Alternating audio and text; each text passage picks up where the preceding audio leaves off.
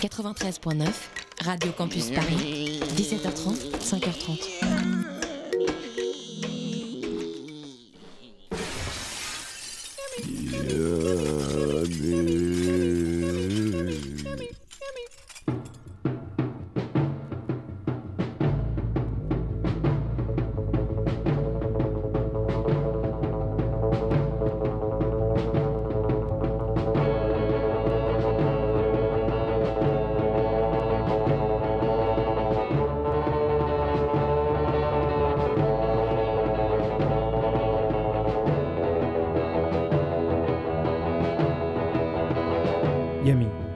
Campus Paris.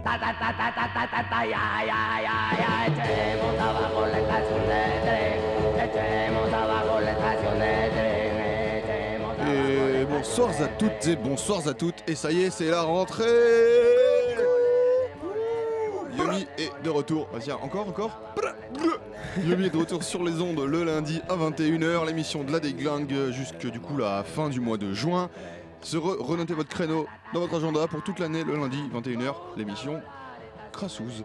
Salut Eddie, ça roule? Bonjour Boris, Euh, mais je vais, je vais bien, je pense que je viens de- d'exprimer euh, beaucoup de joie. Ouais, tout à on fait. est content de vous retrouver. On s'était préchauffé pendant le mois de septembre en finissant la grille d'été. Oui, plein de nouveautés, on a passé, on passera encore quelques nouveautés ce soir, mais aussi d'autres choses, notamment du. euh, Du punk de la ville de LeBron James. Enfin, je sais pas, non, il est pas de Cleveland? Si. non, il est de Akron, Ouais, mais voilà, c'est Cleveland quoi. C'est Cleveland. c'est Cleveland. C'est le punk de Cleveland et du punk, au sens Et large. ouais, du folk, du prog, des bizarreries Nino aussi, Ferrer qui fait du prog, il faut Voilà. le dire, il faut le dire. Et on commence quand même malgré tout avec une nouveauté. Une nouveauté qu'on attendait aussi, qu'on aime beaucoup dans l'émission, c'est le grand Kelly Stoltz qui revient avec un album qui est Aura, qui est sorti fin août. Et on écoute tout de suite un extrait. Yami, 93.9.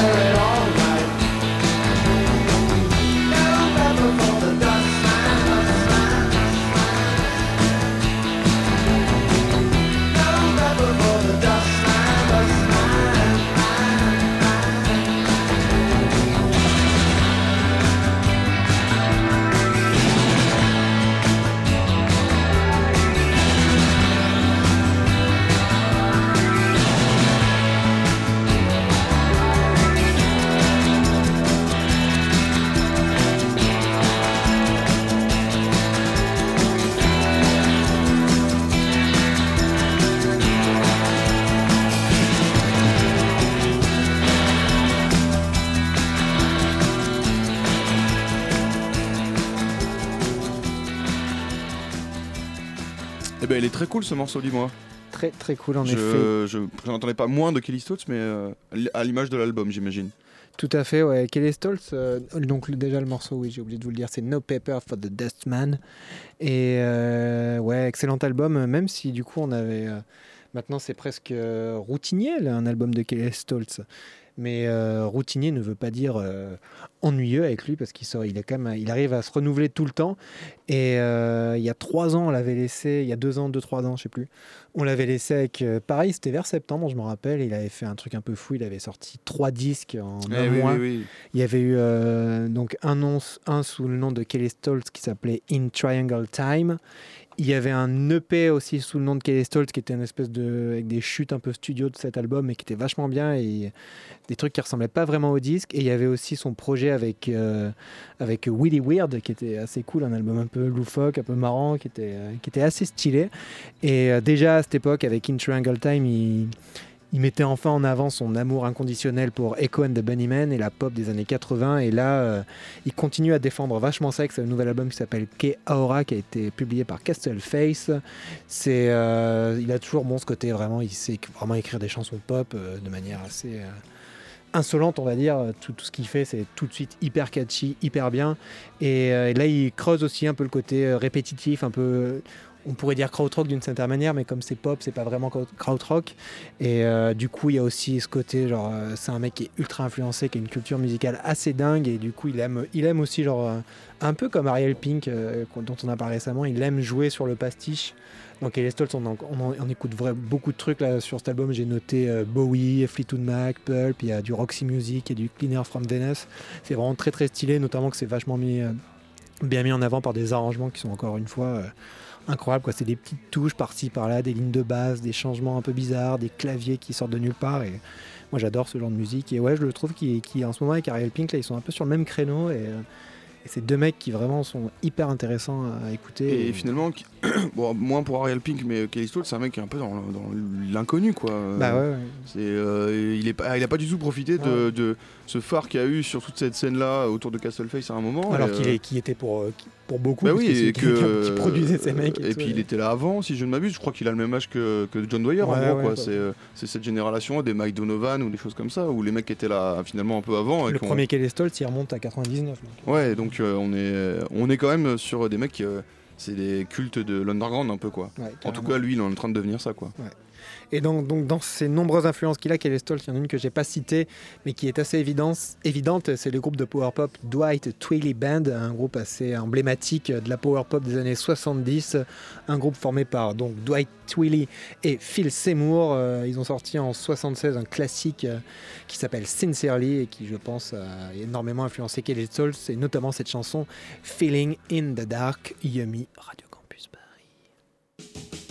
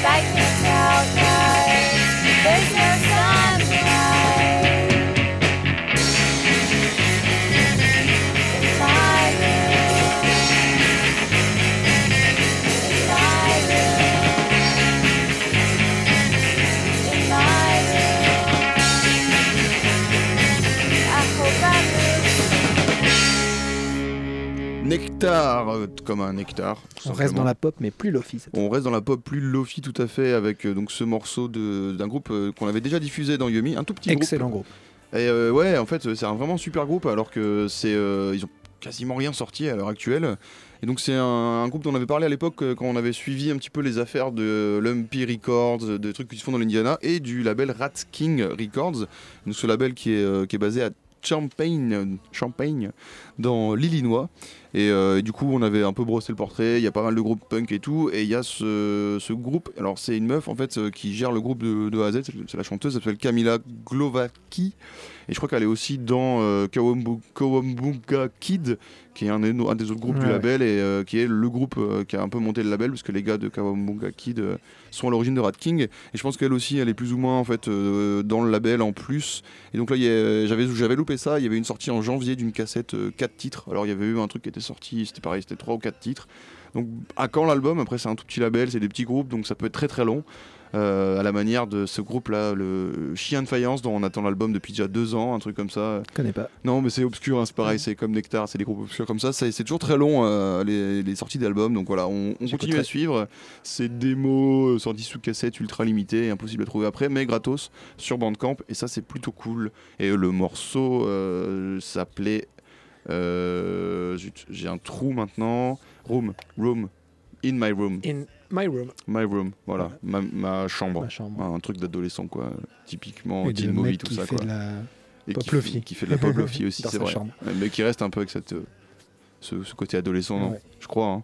Tous les groupes qu'on passe, ils ont un peu cette fibre adolescente, Ouais, en fait. pense. Les prochains, d'ailleurs, euh, les prochaines aussi, non? Les prochaines, ouais, bah, déjà elles ont à peine 20 ans. Donc, Ouais. euh, c'est- bien pour ça que je dis ça, quoi. Elle s'appelle Girlpool, un groupe qu'on a, que- qu'on a déjà passé quelques fois dans Yumi. Euh, J'avais diffusé un extrait de leur nouvel album Power Plant qui était sorti cette année, euh, au coup, euh, vers le printemps, je crois.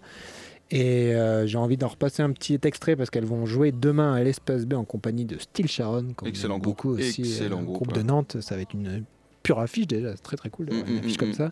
C'est pas pour rien que c'est complet. Hein. Ouais, c'est vrai que c'est complet, donc si vous n'avez pas votre place, euh, Eh ben, vous pouvez écouter le morceau déjà. Vous déjà écouté le morceau, ouais.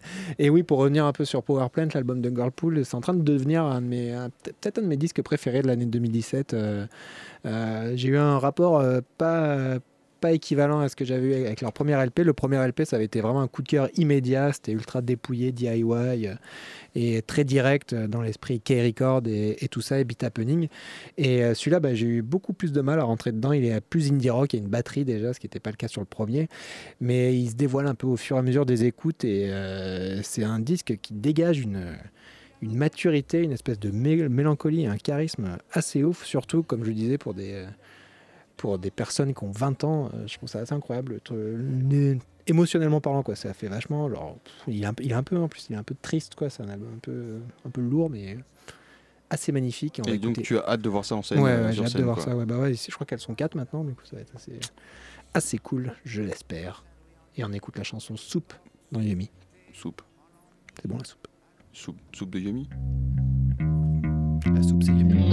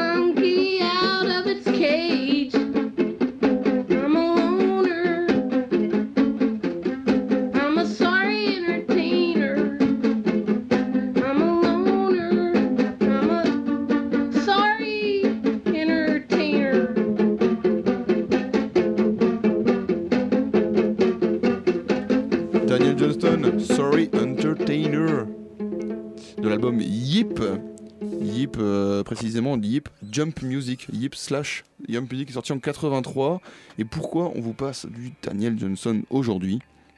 Et ben en fait, on était un peu passé à côté, mais en avril est sorti une biographie, euh, plutôt un ouvrage de référence sur Daniel Johnson avec euh, en gros 500 pages dédiées à sa vie, euh, disons productive musicale entre euh, 1979 et 1986, 86 c'est très précis, et ça a été écrit par Xavier Lelièvre. Euh, qui est euh, qui est un Lorientais. Alors euh, c'est un Breton, alors on le dit très très fort. hein. On redit Lorientais et puis on fait un bisou à tous les Lorientais qui nous écoutent. Il y en a, Et, il paraît. Il y en a, il paraît, ouais. Du coup, on leur fait des bisous. Et donc, euh, ce, Xavier euh, Lelièvre là a sorti donc Sorry Entertainer de, du nom de ce morceau. Et, euh, et c'est sorti chez Camion Blanc. Et alors, je l'ai pas lu. hein. Euh, si on le découvre, euh, c'est parce qu'on l'a pas encore lu, effectivement. Ça ne saurait tarder, ou ça peut peut-être prendre 2-3 ans avant qu'on arrive à le lire, mais un jour on le lira. Et, je pense que c'est vraiment un ouvrage qu'il faut aller, aller checker. Et petite anecdote marrante, c'est que l'auteur, c'est un article que j'ai dans le West France, et on lui demandait. S'il était euh, s'il savait si Ian Johnson avait apprécié son bouquin. Et apparemment euh, ben, le, le monsieur Johnson il a posté sur euh, genre Instagram ou sur les réseaux sociaux une photo de lui avec le bouquin. L'auteur il s'est pissé dessus quoi. Genre euh, il a dit c'était vraiment pour moi j'étais aux anges en voyant ça quoi. Tu m'étonnes. c'est un type qui a fait une thèse sur Daniel Johnson avant quoi si j'ai bien compris. Alors faire une thèse sur c'est quand même chaud quoi. Enfin je veux dire tu prends Daniel Johnson- enfin ça me paraît Ouais. il y a sujet quoi mais faire une thèse sur ce gars là il y a eu la mention en plus quoi. Très cool. Et ça s'appelle Sorry Entertainer, voilà, chez le camion blanc. Ouais. C'est rare qu'on parle de livres, hein, mais on le fait des fois. C'est On, vrai, on ouais, lit c'est aussi dans Yumi. hein. On écoute des fois des trucs très, très Nous sommes lettrés. Même si, On- ça- on est même si lettrés. on le ressent pas des fois. Oh, je pense que ça se ressent. Écoute ces musiques, euh, ces musiques euh, en fond musical, on a Brigitte Fontaine, c'est hyper lettré C'est vrai, comme c'est truc vrai, ça. c'est. Et on va écouter un gars, je pense maintenant, qui a été aussi pas mal influencé par Daniel Johnston, euh, qui a cette même approche un peu DIY, euh, Qui écrit radicale aussi. et qui écrit aussi comme Daniel Johnson. Il s'appelle Nathan Rush. Et c'est donc le chanteur du Villejuif Underground, notamment, euh, qu'on connaît bien ici et en région parisienne. Et donc, il a, depuis un an, il a un side project, on va dire, ou un autre projet, je sais pas, c'est pas side forcément, qui s'appelle CIA Debutant, euh, qu'il a fait en compagnie de Paul Bonnet, euh, qu'on peut retrouver notamment dans des groupes euh, qui, comme Nightclub Toilette ou Disposition Matrix. C'était des trucs de Villejuif aussi. Et, euh, et euh, c'est un duo qui, alors là, ils font un espèce de, euh, Club Toilette quoi. de drone euh, assez, assez chelou, assez perturbant. euh. an- Angoissant quoi. angoissé, hanté, comme on, comme on Mm. dit aussi des Ouais. fois. Et ils ont sorti donc leur première cassette chez SDZ Records, enfin plus précisément chez euh, Crudité, qui est la Une branche, non Ouais, c'est ça, le- une De SDZ. succursale quoi, de, Ouais. euh, dédiée aux cassettes de SDZ Records. Et euh, ma foi, cet album est un double album en plus, euh, 18 morceaux, euh, est assez ouf. Il s'écoute pas forcément dans toutes les conditions. euh, dans- Faut, faut pas être déprimé Ouais, ou, euh, euh, si- ou- ou avoir pris Mais trop si vous voulez de- faire des- d'alcool. euh. Si vous mettez une petite lumière tamisée ou pas de lumière de tout, du tout chez vous le soir et vous mettez ça, euh, Tu peux t'envoler quoi, Ouais. je pense. Tu peux partir très très du coup, loin. ouais, drone un peu chelou avec la voix. Alors, du coup, vous allez entendre Nathan Roche qui, qui parle dans un micro ultra saturé derrière, un peu en mode euh, lecture de poème. quoi. C'est hyper bizarre et on écoute ça tout de suite. Non, Yomi. Radio Campus Paris. on est ensemble jusqu'à 22h.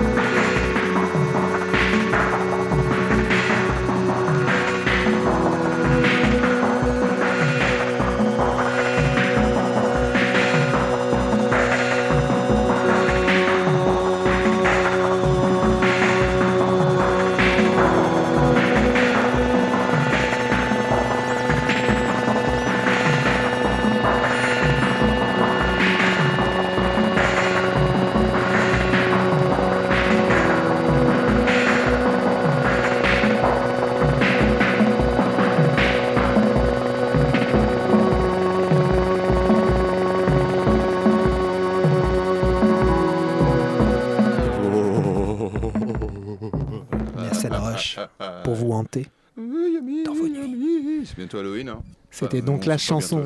Dans un mois. Non, dans un mois. Ouais, bah, faut préparer les 48. playlists d'Halloween maintenant. hein. Ouais, c'est vrai. Attends, c'est important. 48 Dollars a Night Neon de CIA débutante dans Yumi. On vous encourage à aller écouter la cassette ou l'acheter si vous voulez. Il est vrai qu'on aurait pu mettre un générique, générique bizarre au début de ça, mais finalement, vu que là, ça va être un peu que des trucs assez louches, Ouais.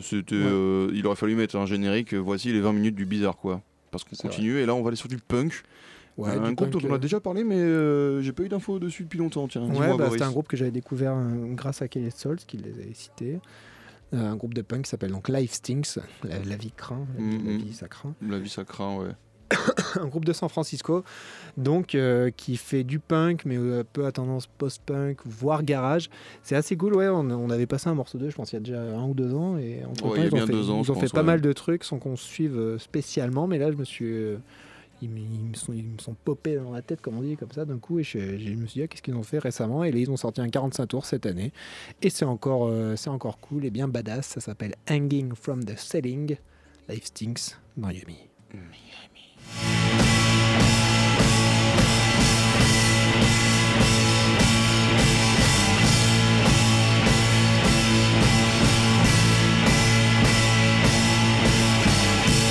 Way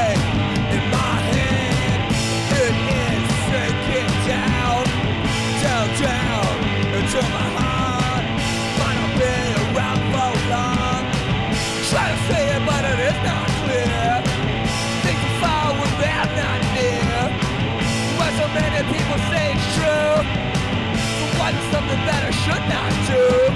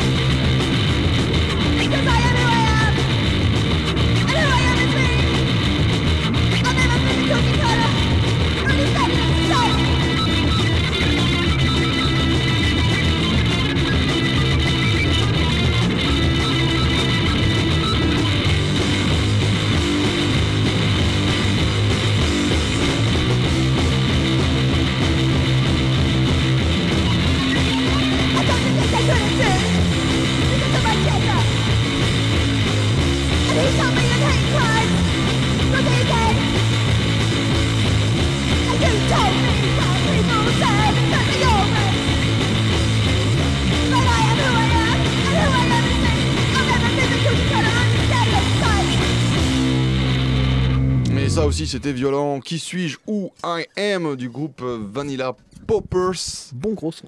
Ouais, hein, c'est aussi assez violent et j'aime beaucoup le punk La violent. la euh, comme ouais, c'est genre mal mixé, tu vois. genre, euh, c'est mal mixé j'aime beaucoup le punk mixé, violent comme mixé. ça, chanté euh, par une femme aussi avec énormément de hargne et ça, euh, il y en a pas beaucoup et quand ils le font, c'est cool. Et euh, grosse actu sur ce groupe, Vanilla Poppers, c'est un groupe donc de punk un peu hardcore, vous avez pu l'entendre, basé donc dans l'Ohio et on arrive à ce qu'on dit tout à l'heure entre ils sont à Cleveland, une partie du groupe est à Cleveland et l'autre est à Toronto, mais Toronto, Ohio, attention. Et donc dans Ah, l'Ohio, il ouais, l'Ohio, il y a un Toronto. Et, euh, et donc ils ont sorti pas mal de démos et ça ce son qui s'appelle Who I Am est sur la cassette Tour Tour Tour non Tour c'est Tour Tape. Tour c'est un tour en anglais ils disent Tour juste Tour Guy ouais Tour Tour Tape pardon. Euh, chez Blau Blood Records et là ça va bon ça va t'intéresser Boris c'est un label à la base qui est à Melbourne au- en Australie et euh, qui aujourd'hui est localisé euh, à Toronto, Ohio. Donc, et je pense qu'en fait, euh, la Vanilla Poppers, là, la, la meuf de ce groupe-là, elle doit être, parce que j'ai pas réussi à avoir beaucoup, beaucoup d'infos sur ce label, mais ça doit être une meuf qui est australienne qui est arrivée s'installer à Cleveland et puis finalement est partie à Toronto, dans banlieue de Cleveland, et, euh, et qui du coup continue son label, euh, qui donc, euh, je l'ai dit, s'appelle Blau Blood Records. Et il y a un échange qui s'est fait avec Vanilla Poppers, et donc ils sortiront leur prochain album, leur premier album, pardon, euh, qui est un dont, ce morceau qu'on vient d'écouter euh, et euh, enfin il a été réenregistré mais il sera sur l'album. J'ai vu ça. Et l'album sort chez Lumpy Records. C'est excellent label de Saint-Louis dans le Missouri. Et du coup c'est pas très loin de, Cleveland si je ne m'abuse. Et euh, il y a euh, il y du coup cet album qui, va sortir. Et c'est comme ça que je suis arrivé à, parler de ce groupe. Parce que justement euh, ils sont sur Lumpy et qu'il y a effectivement cette sonorité euh, qui est euh, propre un peu à tous ces groupes qui sortent chez Lumpy Records, bien bourrine et bien crado et bien, euh, bien lofi en fait. Et du coup, je suis allé, je me suis dit, allez, on va, on va regarder parce qu'à Cleveland, en fait, ouais, il y a le Rock and Roll Hall of Fame. Euh, c'est voilà, il est, là-bas. Il y a quelques groupes, euh, des trucs euh, comme Nine Inch Nails qui sont de là-bas, ou si il y a le Père Ubu, je crois, qui est. Oui, oui, ouais, il y avait la grosse scène post-punk. et voilà, il y, avait à un moment 70, quelque chose, 80. et puis, puis plus rien. Enfin, en tout cas, nous, on l'a pas, mais si, si, il se passe des choses. Alors, j'ai trouvé alors, des groupes, j'ai pas mal de groupes et beaucoup de labels, mais j'ai trouvé certains qui étaient très rigolos, des punks vraiment what the fuck, weirdo, euh, un peu euh, dans le délire d'Ivo, là, que, que j'aime beaucoup. Si vous écoutez Yumi, vous, vous le savez, avec tous les groupes que je passe dans cette mouvance-là. Et là, j'ai vraiment trouvé la quintessence du truc, j'ai l'impression. Euh, avec des trucs vraiment idiots, mais vraiment très très idiots et assumés quoi. Et on va commencer avec Brainwatch California. C'est du punk débile, donc je l'ai dit. euh, et alors moi je trouve que c'est vraiment, c'est vraiment un punk pour danser comme un con quoi.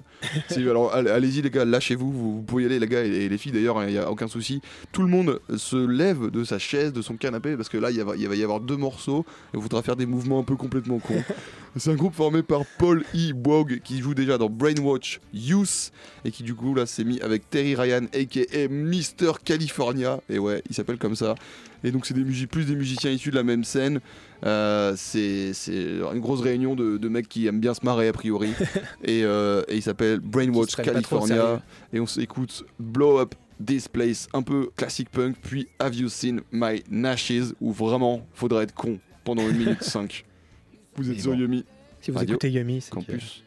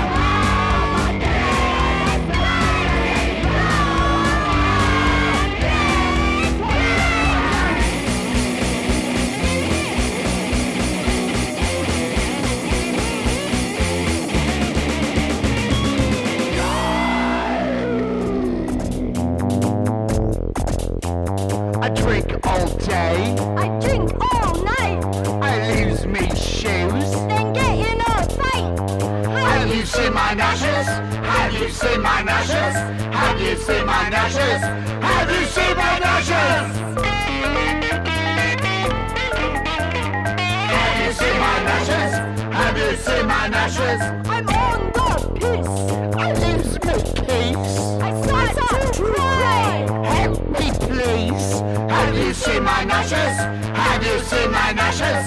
Have you seen my nashes? Have you seen my nashes?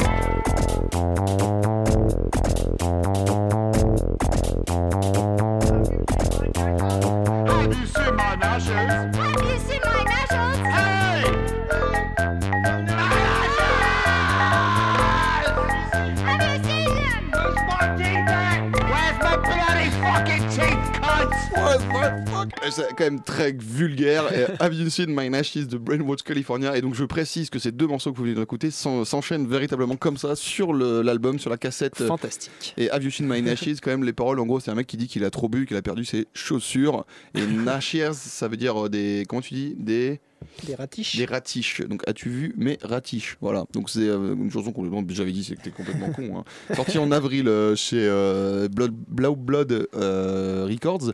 Et du coup, sur, je vous disais, il y a un gars là, machin I, euh, Paul, pardon, pas machin, Paul Ewog et Mister California. Et je me suis dit, mais qui est ce Mister California? Un sacré bonhomme. et ben ouais ouais c'est un musicien comédien euh, bien bizarre euh, qui est peut-être pas californien je sais pas trop d'où il est en tout cas il, est, il a sorti euh, ce truc avec Brainwatch euh, California donc sur un label basé à, à Cleveland et euh, il a sorti pas mal d'EP, il a sorti un album aussi, et il y a un EP qu'il a sorti chez Saucepan Records, à ne pas confondre avec Sauce Pois. Et euh, Saucepan Records, donc c'est un exactement, c'est un label de Cleveland aussi. Et euh, Mister et l'album, donc l'album, il a sorti sous le nom de Mister California and the Mister California Band. Et euh, l'EP s'appelle Drunk Batman, le Batman bourré. Et il commence. euh, on, on va écouter tout de suite une chanson pour se mettre en jambe. On va écouter deux chansons, mais il y en a une pour se mettre en jambe parce qu'elle dure Faut être 13, réactif. 13 secondes. Donc on écoutera d'abord The Fuck Song. Et ensuite, ça sera My Slut. Inutile de vous traduire ça parce que c'est vulgaire. Vous êtes toujours sur Radio Campus Paris dans Yumi 93.9.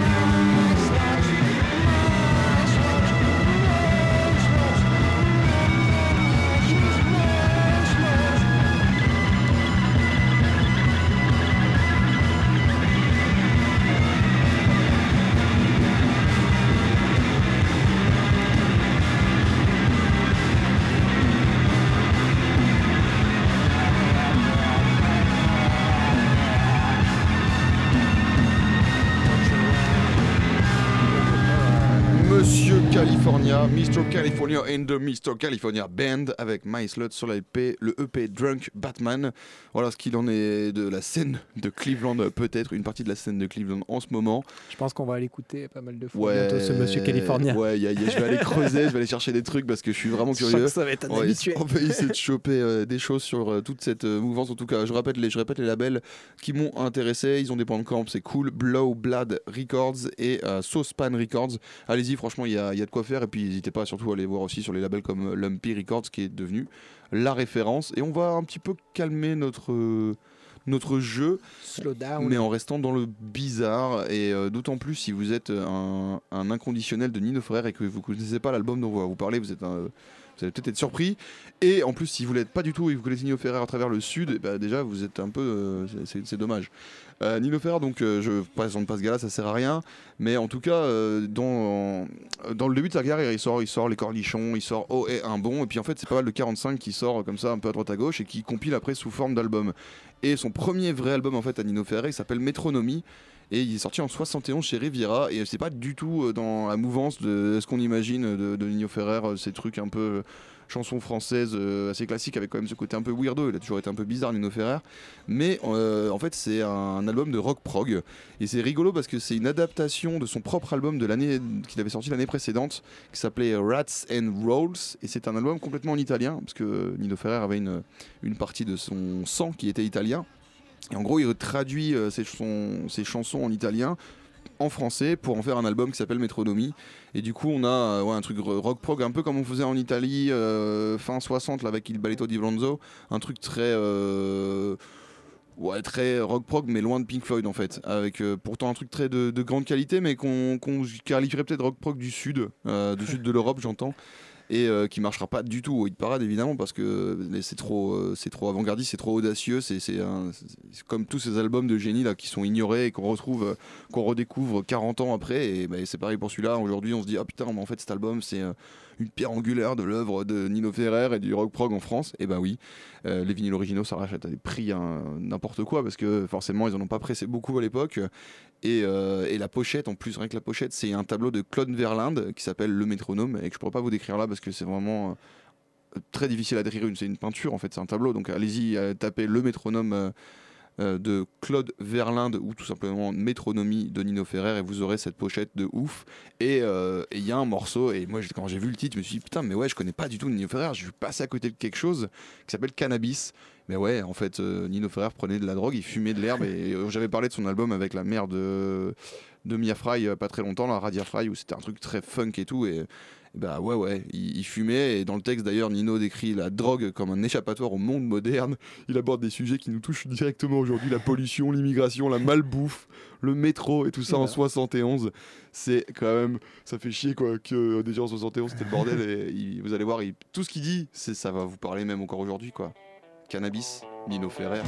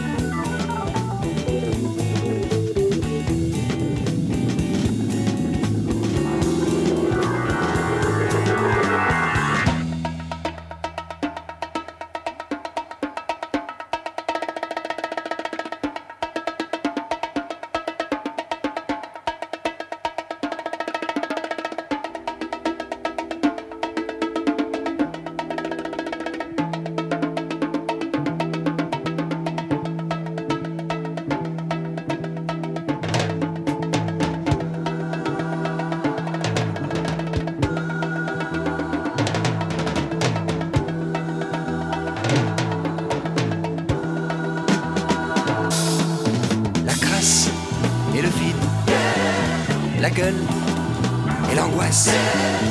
La guerre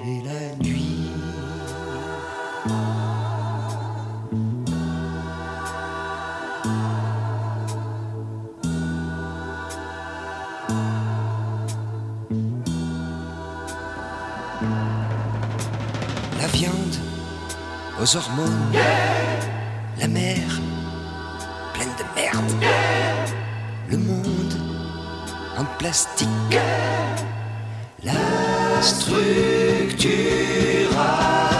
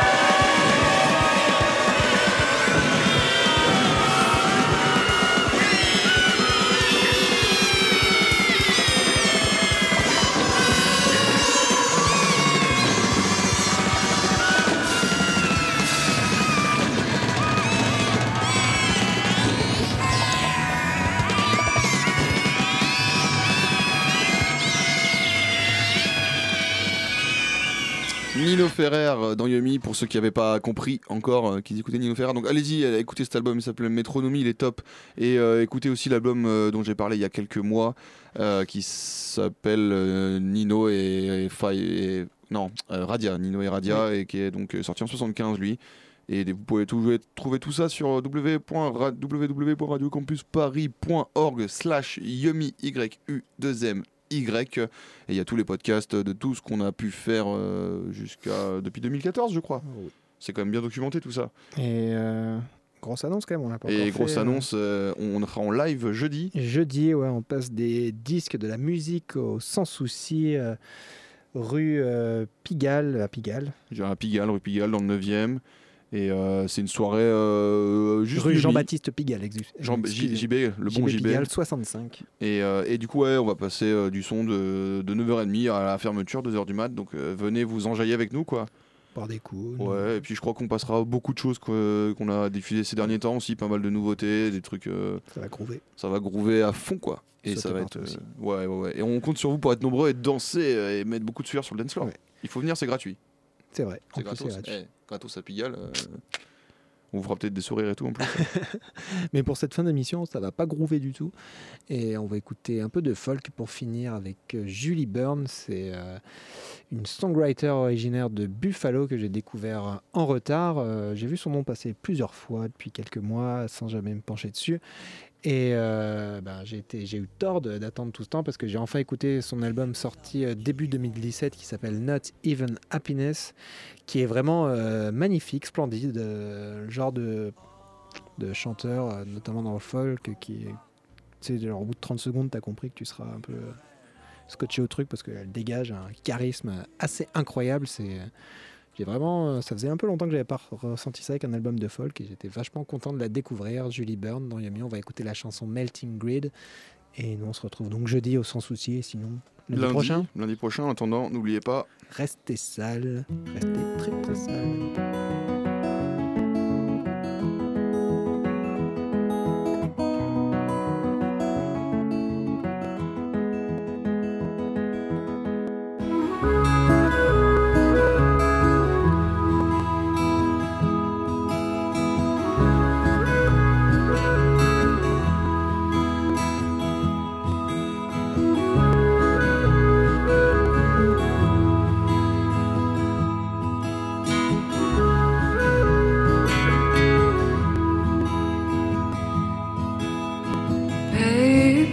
that's quick to burn. May your cinnamon peeler beaters crush the dark karma. Well, I exist to be dreaming still. Kansas, Arkansas.